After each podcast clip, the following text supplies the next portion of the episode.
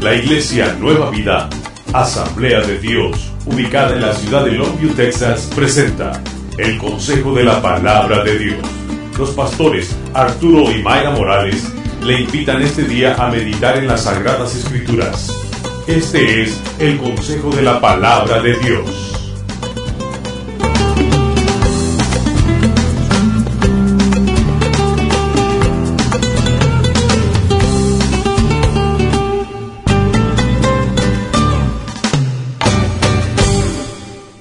A poner nuestra mano sobre nuestro pecho, de vez en cuando lo hacemos, y, y es una declaración de fe.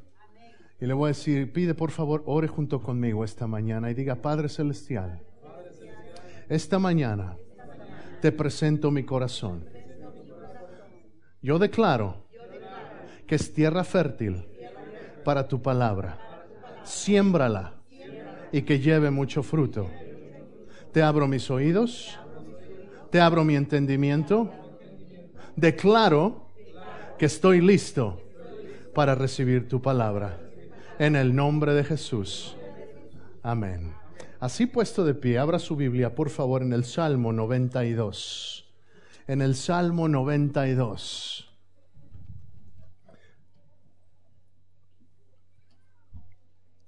Esta mañana voy a hablarle de, eh, eh, si, si le voy a dar un título al sermón, el título sería Amo tu casa. Amo tu casa. Y le estoy hablando al Señor cuando digo amo tu casa. Dígalo conmigo, amo tu casa. Dice la palabra del Señor del versículo 10 al versículo 15 del Salmo 92. Dice, pero tú aumentarás mis fuerzas como las del búfalo. Seré ungido con aceite fresco y mirarán mis ojos sobre mis enemigos. Oirán mis oídos de los que se levantaron contra mí, de los malignos. El justo florecerá como la palmera, crecerá como cedro en el Líbano.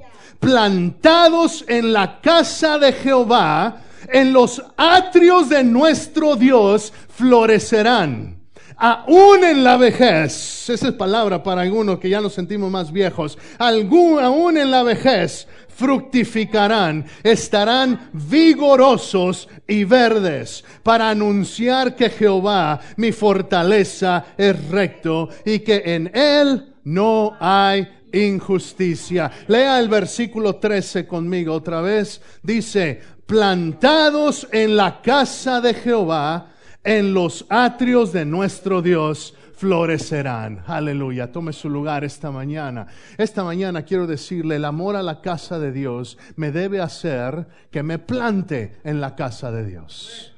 El amor a la casa de Dios me debe plantar en la casa de Dios. ¿De qué está hablando, pastor? Le estoy hablando esta mañana de que mi compromiso con Dios se refleja directamente en mi compromiso con la casa de Dios. Se lo voy a decir otra vez. Si está tomando nota, anote esto. Mi compromiso con Dios se refleja directamente en mi compromiso con la casa de Dios.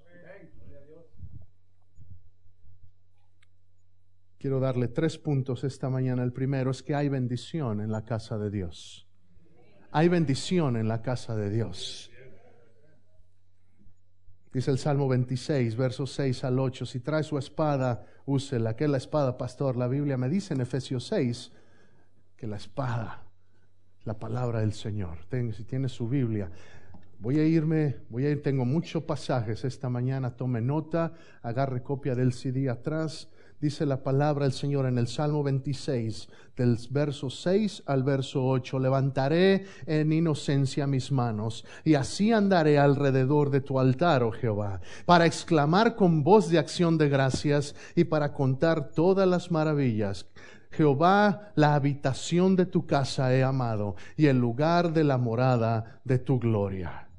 En la casa de Dios hay bendición. ¿Qué hago en la casa de Dios? En la casa de Dios, me dice este, este, este, salmo en el verso 7, es para exclamar con voz de acción de gracias. La casa de Dios es un lugar para venir y darle gracias a Dios. Aquí venimos a darle gracias a Dios. A eso venimos. Dice la palabra, andaré alrededor de tu altar. ¿Sabe? Quiero que sepa, este altar está abierto durante la alabanza y durante la adoración. Quien quiera venir al altar cuando estamos cantando y venir a postrarse y venir a dar gracias, la Biblia me dice que eso es bíblico. Así que venimos a darle gracias al Señor. ¿Qué más dice la palabra en este versículo? Dice, y para contar todas tus maravillas. ¿Qué es eso? Es dar testimonio. Vengo a decir las cosas que Dios ha hecho en mi vida. Vengo para eso, para eso nos reunimos. Le estoy hablando a la iglesia esta mañana, le estoy hablando a la gente que ya se hace llamar cristiano, le estoy hablando a aquellos que dicen, esta es mi iglesia o si yo voy a la iglesia. Yo te digo una cosa, hay que entender que si soy la iglesia, no nada más la iglesia, son los eventos, no nada más la iglesia es mi asistencia, es la actitud del corazón con la que vengo a la casa de Dios y tiene que haber una actitud de gratitud cada vez que vengo y me presento en la presencia del Señor. Cada vez que entro en su casa, tiene que haber una actitud de testimonio, de contar las maravillas que Dios ha hecho. ¿Por qué? Porque Dios ha sido bueno contigo esta semana. Y no, no tienes que decirme, yo lo sé, porque estás aquí. Porque estás respirando, tienes vida.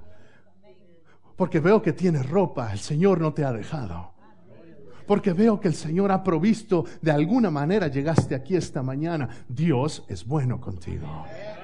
Dios es bueno contigo. Podemos dar testimonios, podemos hablar. Tiene que haber una actitud de gratitud en nuestro corazón cada vez que yo venga a la casa de Dios. Pastor, eso ya lo sé. El problema es que a veces lo sabemos, pero venimos a un domingo más, un servicio más. Ahora toca domingo, vamos a la iglesia, hermano, entiende. Hoy es día de venir a cantar al Señor. Hoy es día de venir a agradecer al Señor. Este es el día que hizo el Señor. Nos gozaremos y nos alegraremos alegraremos en Él. Alguien alabe al Señor, por favor.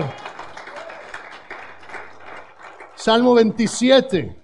Salmo 27, versículo 4 al 6 dice, una cosa he demandado a Jehová, esta buscaré, que esté yo en la casa de Jehová todos los días de mi vida, porque Él me esconderá en su tabernáculo en el día del mal me ocultará en lo reservado de su morada. Sobre una roca me pondrá en alto. Cada domingo el hermano Antonio me roba mis, mis pasajes.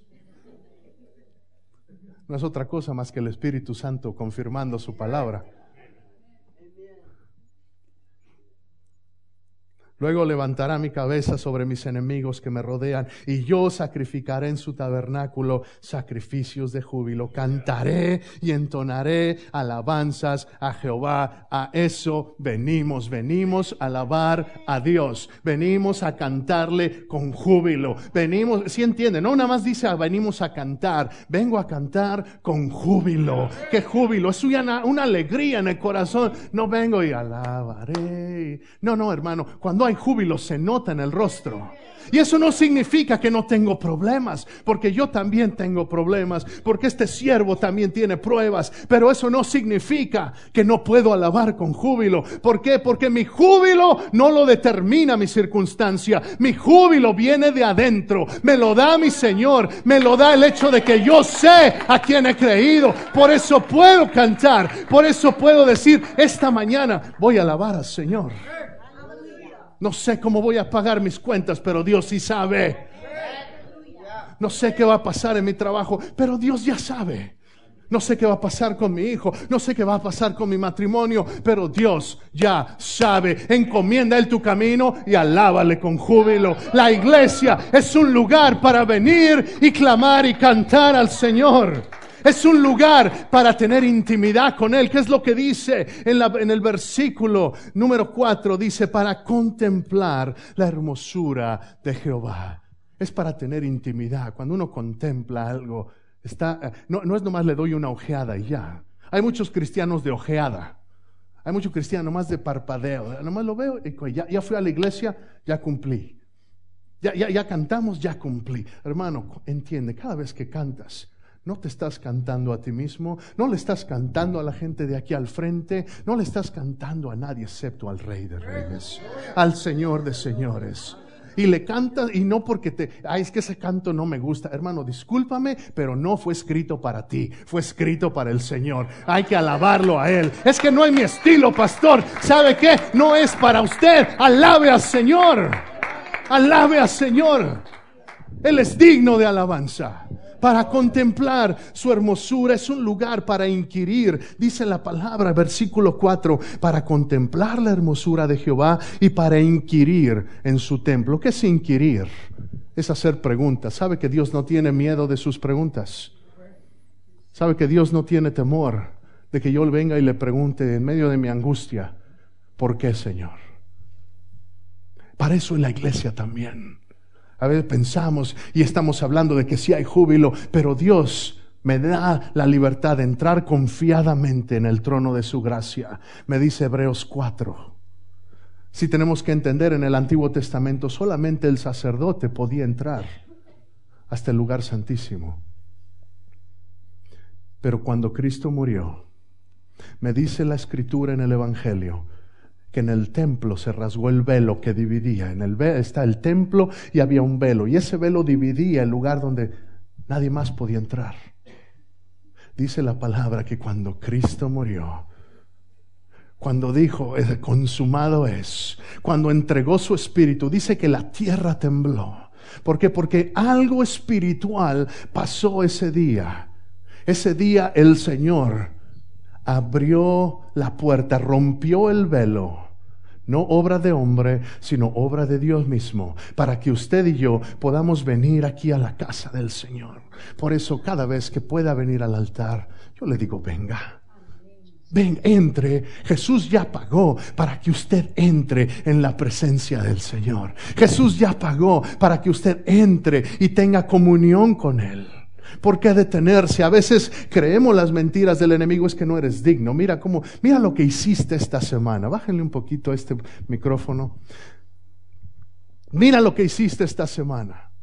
Mira, mira, no, no, no, no hay manera de que, como si la gente supiera, y el enemigo te mete ideas, si la gente supiera quién verdaderamente eres si la gente supiera lo que estás viendo en la computadora, si la gente supiera en qué cosas estás metiéndote, en qué conversaciones andas, yo te digo esta mañana, hoy es día de que te sacudas y digas, Señor, de hoy en adelante voy a ser la iglesia, parte de la iglesia que tú has llamado, voy a ser santo y puedes venir a este lugar. No tienes que vivir condenado. En Cristo ya no hay condenación, lo dice la palabra. Y si tienes algún pecado, confiésalo. Y entonces el Señor te sana, el Señor te limpia. Pero no te quedes atrapado en las mentiras del enemigo. Para eso es la iglesia, para venir y decir, Señor, hoy recibo libertad. Hoy recibo lo que tú tienes para mí. ¿Quién quiere lo que Dios tiene para usted? ¿Quiere todo o nada más quiere la mitad? Yo quiero todo. Yo no me quiero perder de nada. Yo no me quiero perder. Yo quiero todo. Dígalo conmigo, yo quiero todo, Señor. Yo quiero todo, Señor. Aleluya. Aleluya. Dice ahí el mismo Salmo 27, Él me esconderá, versículo 5, en su tabernáculo en el día del mal. Me ocultará en lo reservado de su morada. Sobre una roca me pondrá en alto, ¿sabe? En el día de la prueba. También para eso en la casa de Dios. Cuando tengo problemas, el primer lugar a donde debo correr es a la casa de Dios. Es lo que dice la palabra, que en su, en su tabernáculo, en su presencia, me esconderá, me ocultará y no solamente eso, sino me va a levantar, me va a poner sobre una roca en alto. Hay que entender, la roca en alto en aquellos tiempos era una geografía pedregosa. Y el que tenía la ventaja, el que estaba sobre la roca era el que tenía la ventaja. ¿Por qué? Porque había muchos valles. Déjeme decirle, usted no puede trepar a llegar hasta la cima. Dios es el que lo levanta y lo pone sobre la roca. Cuando está en la casa, cuando está plantado en la casa de Dios. Para alabar, para bendecir. Salmo 30, verso 11 y 12. Salmo 30, verso 11 y verso 12. Has cambiado mi lamento en baile, lo cantamos esta mañana. Déjame decirle, estos pasajes yo los tenía desde antes que yo supiera los cantos que vamos a cantar hoy. Has cambiado mi lamento en baile, desataste mi silicio y me ceñiste de alegría. Por tanto, a ti cantaré, gloria mía, no estaré callado. Jehová Dios mío, te alabaré para siempre. Eso que tiene que ver con la casa de Dios. Ah, hermano, es que usted no sabe que el Salmo 30 fue escrito para la dedicación de la casa de Dios. El salmo fue un salmo de David que él dedicó cuando él estuvo dedicando la casa de Dios. ¿Y qué es lo que me dice la palabra? Que la dedicación de Dios, ¿qué es lo que hace? Dice, has cambiado mi lamento en baile. Desataste mi silicio y me ceñiste de alegría. ¿Qué es eso, pastor? Cuando la gente lamentaba, cuando la gente estaba en angustia, se cubría de silicio. Era una señal física, entienda, una señal física de angustia. Era una señal para que otra gente viera, oh, aquel anda angustiado.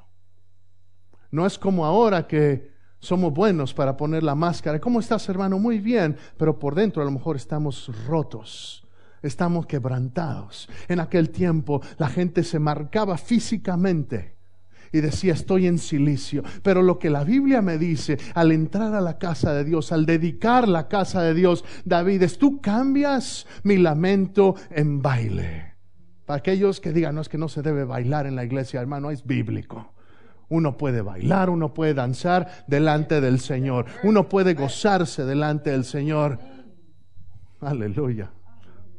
Alguien debería decir amén con más fe. Aleluya. Quitaste mi silicio. ¿Qué es eso?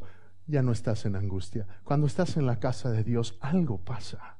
Yo no sé si ha tenido usted la experiencia, pero a lo mejor yo la he tenido. A veces vengo y, traigo el corazón pesado y traigo carga en el corazón. Pero me he decidido, no importa cómo venga, voy a alabar. Y no pasan 10 minutos, no pasan 15 minutos. Y el gozo del Señor es mi fortaleza y de repente las cargas se van. Es ese canto que cantamos, levanto mis manos aunque no tenga fuerza. ¿Por qué? Porque cuando, cuando levanto mis manos empiezo a sentir una unción que me hace cantar. Cuando levanto mis manos empiezo a sentir el fuego. Las cargas se van y nuevas fuerzas tú me das.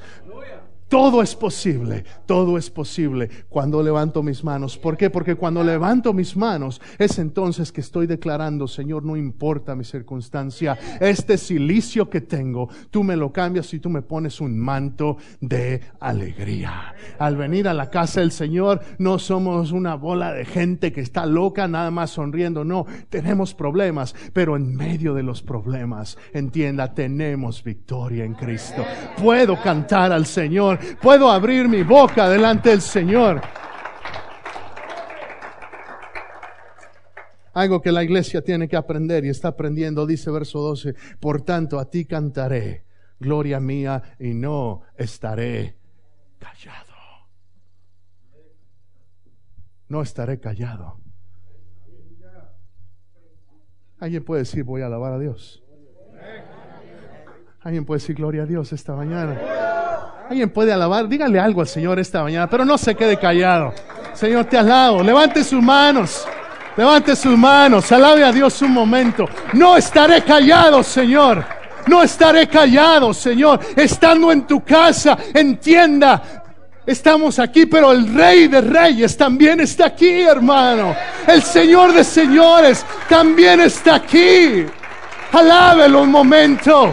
Bendígalo un momento. Él está aquí esta mañana. Oh, aleluya. Si entendiéramos, si entendiéramos la bendición que es estar plantado en la casa de Dios. Aleluya. Aleluya. Salmo 52, 8. Yo estoy como olivo verde en la casa de Dios. En la misericordia de Dios confío eternamente y para siempre. Salmo 65, 4. Bienaventurado al que tú escogieres y atrajeres a ti para que habite en tus atrios. Seremos saciados del bien de tu casa, de tu santo templo. Salmo 66, 13. Entraré en tu casa con holocaustos. Te pagaré mis votos. Salmo 84, 4. Bienaventurados los que habitan donde? En tu casa. Perpetuamente te alabarán. Hay algo especial que veo versículo tras versículo que en la casa de Dios hay algo especial. ¿Por qué? Porque la presencia de Dios habita en medio de su pueblo. Entiendo ¿Por qué dice el autor de Hebreos, no dejes de congregarte como algunos tienen por costumbre? No es una exhortación egoísta o tratando de poner culpa, pero si entendieras que cuando estamos juntos, la presencia de Dios se manifiesta. Si hay algo especial cuando tú y yo levantamos la mano delante del Señor y cantamos. Hay algo especial que pasa cuando nos juntamos. Salmo 133 dice, eh, eh, mirad cuán bueno y delicioso es habitad los hermanos juntos en armonía. Y el último verso dice, porque es ahí donde manda Jehová bendición y vida eterna. Hay bendición en la casa de Dios. Déjeme decirle una cosa, si tus papás jóvenes, si tu papá no te trae, tú llámame y nosotros vamos por ti. Si, si, si, si, si no tiene cómo venir acá, usted llámenos y, lo, y vamos por usted de alguna manera. ¿Por qué? Que nada lo detenga. Si está en su facultad venir a la casa del Señor, no se detenga no se detenga. Tenemos que empezar a instigar en nuestros niños, a sembrar en nuestros niños una, una pasión y un amor por la casa de Dios. Si este debe ser un lugar de júbilo, un lugar de, un lugar de regocijo, un lugar de restauración, un lugar donde sí puedo venir con mi silicio, pero el Señor me lo va a cambiar. Es lo que dice la palabra. Un lugar donde encuentro fortaleza Nehemías construyendo la obra que Dios le había dado.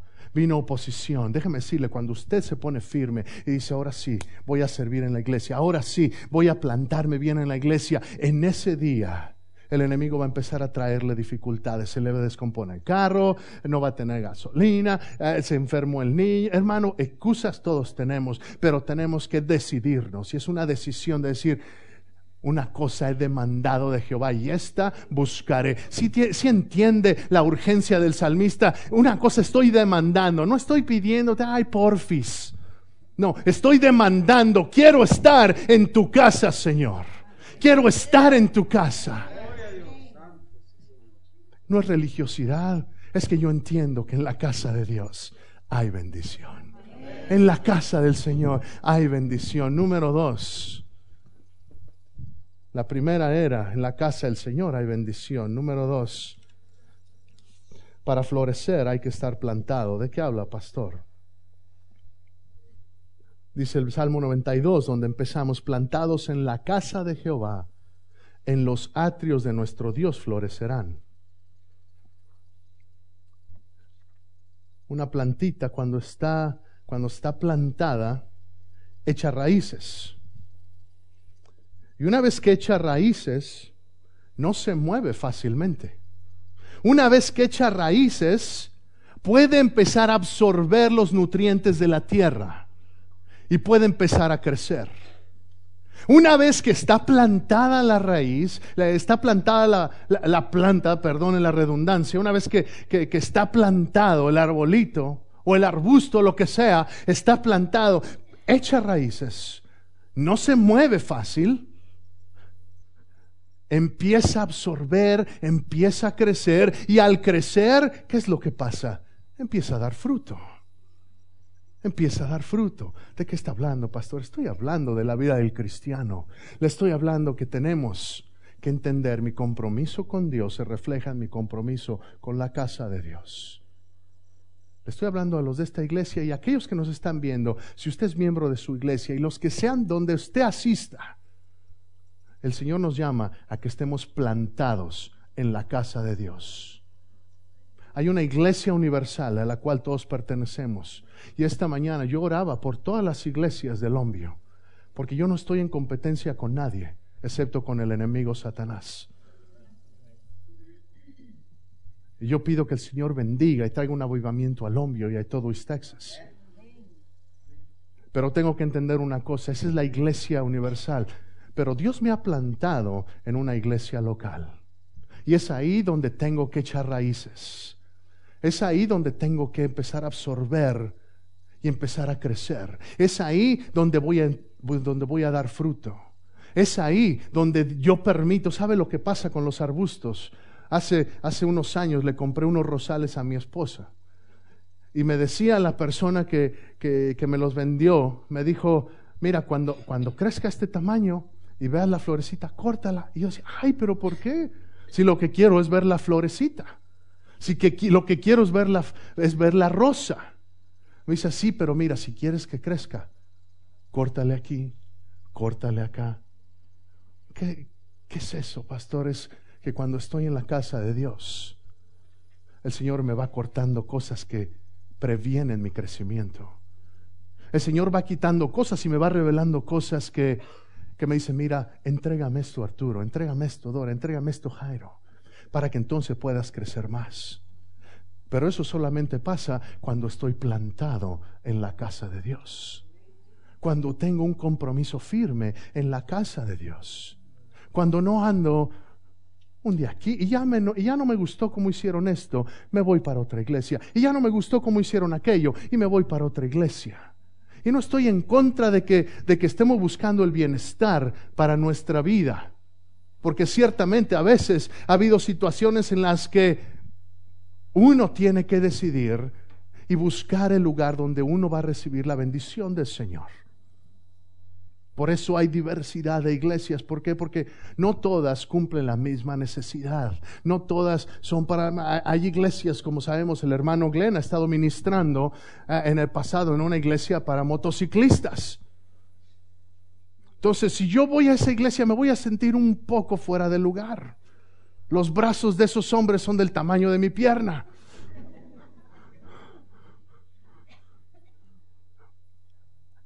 Cada uno tiene una, una parte en el reino de Dios.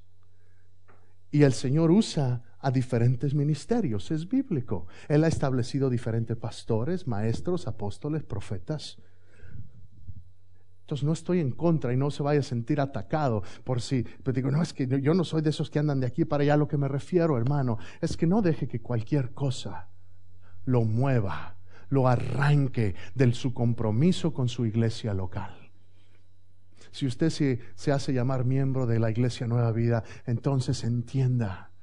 Aquí es donde Dios quiere usarlo. Aquí es donde Dios quiere que crezca. Igual donde usted sea miembro, ahí es donde Dios quiere que usted se plante. Ahí es donde Dios quiere que usted reciba, crezca y dé fruto. Dice la palabra, plantados en la casa de Jehová, en los atrios de nuestro Dios, florecerán. Tengo que estar plantado. Número uno, hay bendición en la casa de Dios. Número dos, para florecer hay que estar plantado. ¿Quieres florecer en tu vida espiritual? Plántate en la casa de Dios. Haz un compromiso con tu iglesia local. Ahí es donde vas a florecer. Número tres, y con este acabo, es, tiene que ser por amor. Primera de Corintios 13. Vamos a Primera de Corintios 13. Todo, absolutamente todo lo que tengo que hacer, lo que quiera hacer, lo que haga, tiene que ser por amor.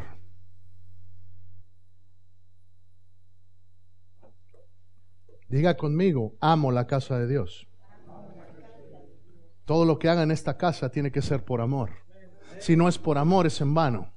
Si no es por amor, quizá es egoísmo. Si no es por amor, quizá es altanería. Quizá, si no es por amor, quizá es soberbia. Pastor, ¿de qué habla? Vamos a leer 1 Corintios 13.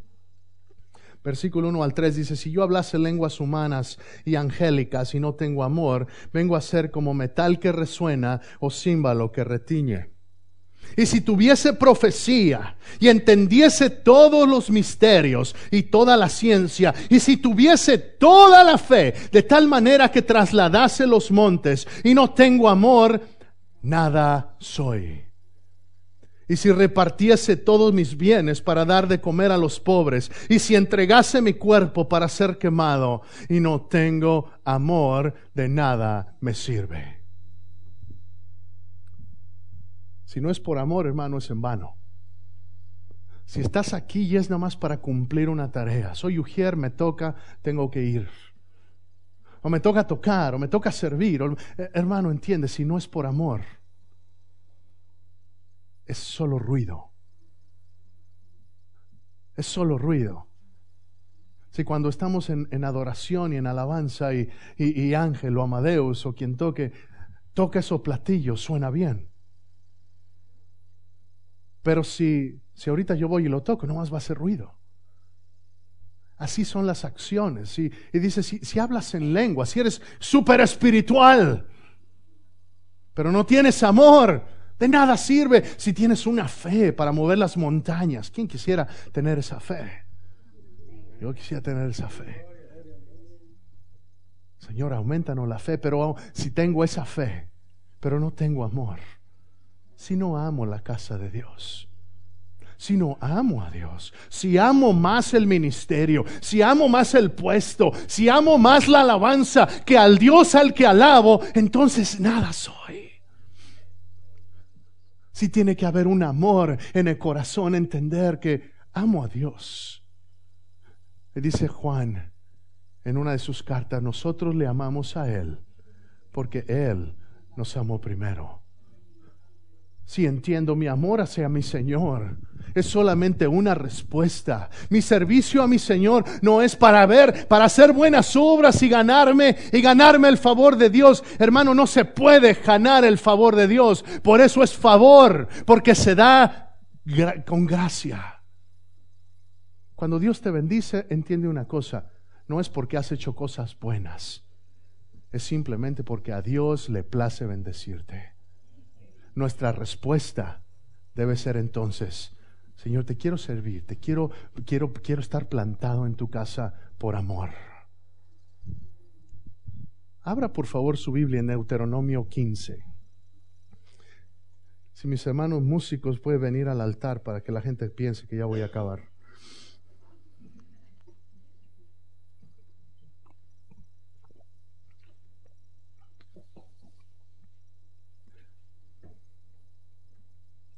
Deuteronomio 15, verso 16. Este pasaje es una de las leyes que Jehová Dios le dio al pueblo de Israel sobre los esclavos. ¿Qué tiene que ver esto con la casa de Dios, pastor? Quiero que entienda una cosa.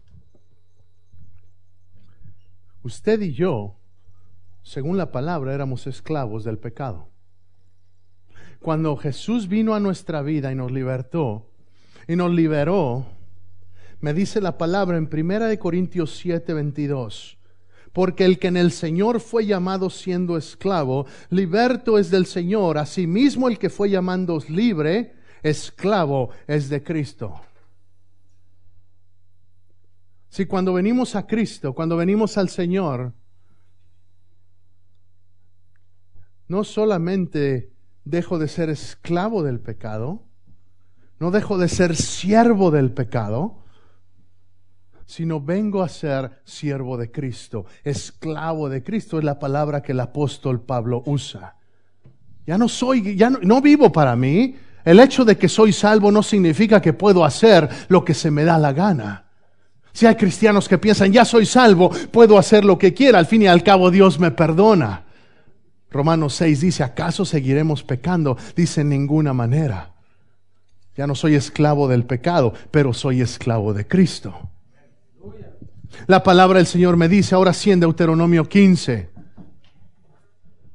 versículo 16, dice, si tu esclavo te dijere, no te dejaré, porque te ama a ti y a tu casa, y porque le va bien contigo, entonces tomarás una lesna y horadarás y horadarás su oreja contra la puerta y será tu siervo para siempre.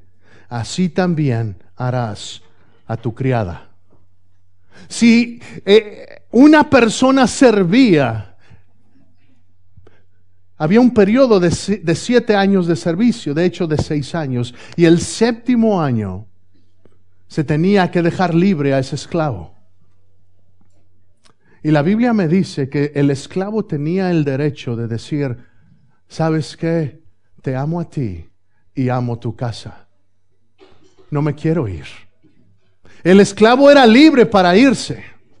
Pero, pero, pero la Biblia dice que si el esclavo en ese periodo de tiempo, al experimentar el cariño del amo, el, amor de su maestro, el, el, amor de aquel que está por encima de él, le decía en ese tiempo que le dice, anda, eres libre, puedes irte. Él le decía, pero, pero sabes, no me quiero ir, porque te amo a ti y amo tu casa.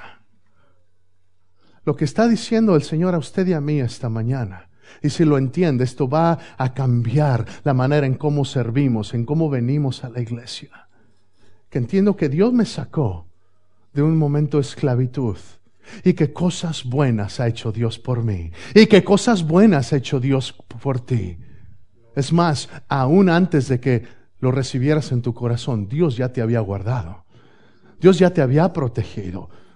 Aun cuando andabas mal, aun cuando yo andaba mal, la mano de Dios estaba ahí. Dios ha sido bueno contigo.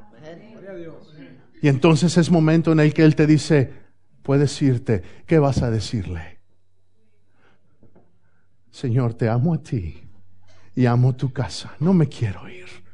No me quiero ir. Quiero estar plantado en tu casa. Quiero estar en tu casa. No me quiero ir. Te amo a ti y amo tu casa. Diga eso conmigo, te amo a ti y amo tu casa. Te amo a ti y amo tu casa. Y entonces el maestro lo que hacía es agarraba una herramienta de carpintería y en el lóbulo de la oreja lo marcaba al esclavo.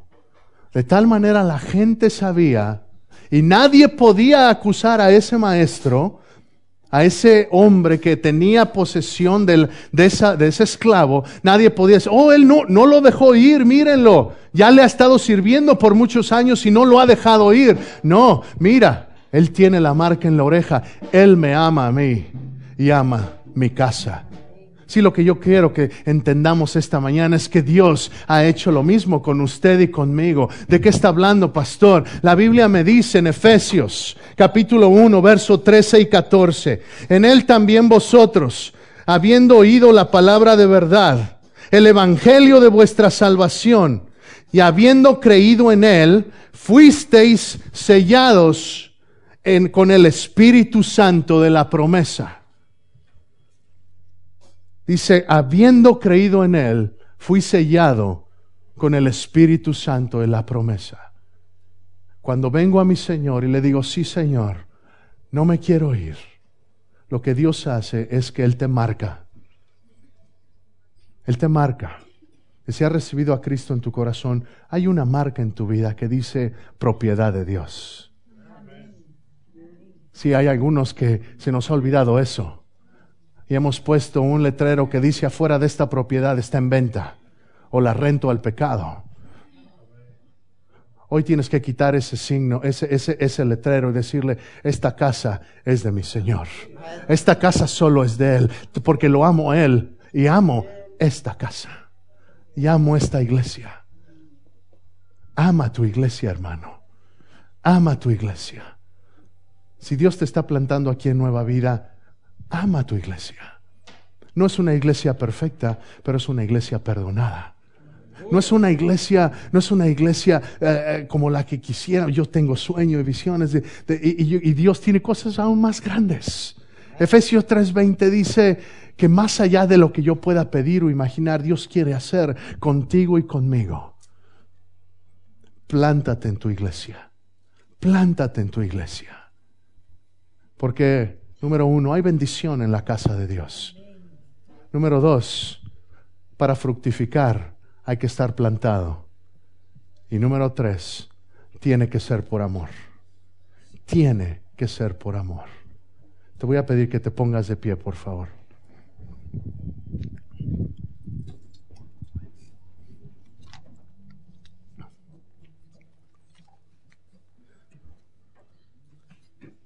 Estamos en la casa del Señor, en la casa de Dios. Di conmigo una vez más, amo tu casa. Vamos a decirlo como lo diría un esclavo. Te amo a ti y amo tu casa. Dígalo conmigo. Te amo a ti y amo tu casa. Cierre sus ojos, por favor. Quizá esta mañana usted no está visitando, o quizá todavía no ha recibido a Cristo en su corazón. Para, para que estas cosas pasen, usted tiene que tomar una decisión que tiene trascendencia eterna. ¿Por qué? Porque sin Cristo, si usted no ha recibido a Cristo en su corazón, usted está condenado a una eternidad en el infierno. La Biblia dice que no hay ni uno justo, que no es por sus buenas obras, no es por sus buenas actitudes. Delante de Dios todos hemos pecado. Y la paga del pecado es muerte, pero la buena nueva es que Cristo murió para que usted pueda tener acceso a Dios una vez más. Y entonces usted pueda plantarse en la casa de Dios. Si esta mañana hay alguien que diga, pastor, yo quiero, yo quiero ser parte de la familia de Dios. Yo quiero ser parte de la casa de Dios. Jóvenes o adultos, no me importa. Si esta mañana tú admites, nunca he tomado esta decisión, pero hoy quiero entregarle mi corazón a Dios. Si ese eres tú, te voy a pedir que levantes la mano bien alto para que yo te pueda ver. Nada, no te voy a avergonzar, pero quiero orar por ti. Quiero que esta mañana sepas, Dios tiene un plan para ti. Si, si, pero depende de ti. Hoy es el día en que en que tú puedes decirle, Señor, te amo a ti y amo tu casa, o te puedes ir por tu lado, pero déjame decirte, porque sobre advertencia bíblica no hay engaño. Al que no acepte a Cristo viene una condenación eterna. Yo te invito hoy, acéptalo hoy. Hay alguien esta mañana que quiera recibir a Cristo en su corazón. Si eres tú, levanta la mano. Empecemos a tocar algo, por favor.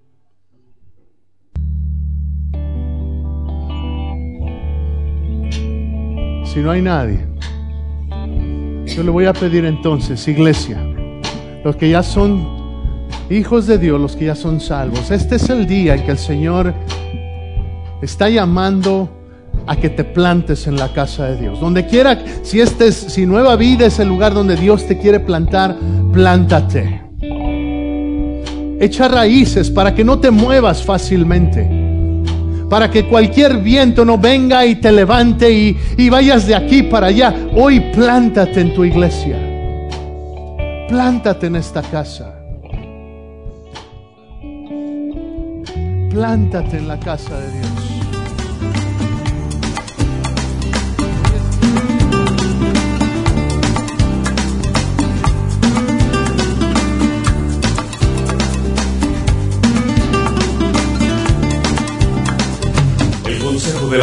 De Dios ha sido presentado por la Iglesia Nueva Vida, Asamblea de Dios. Nuestra dirección 4820 Tenneryville Road, Longview, Texas 75604. Nuestro número telefónico 903 759 7643.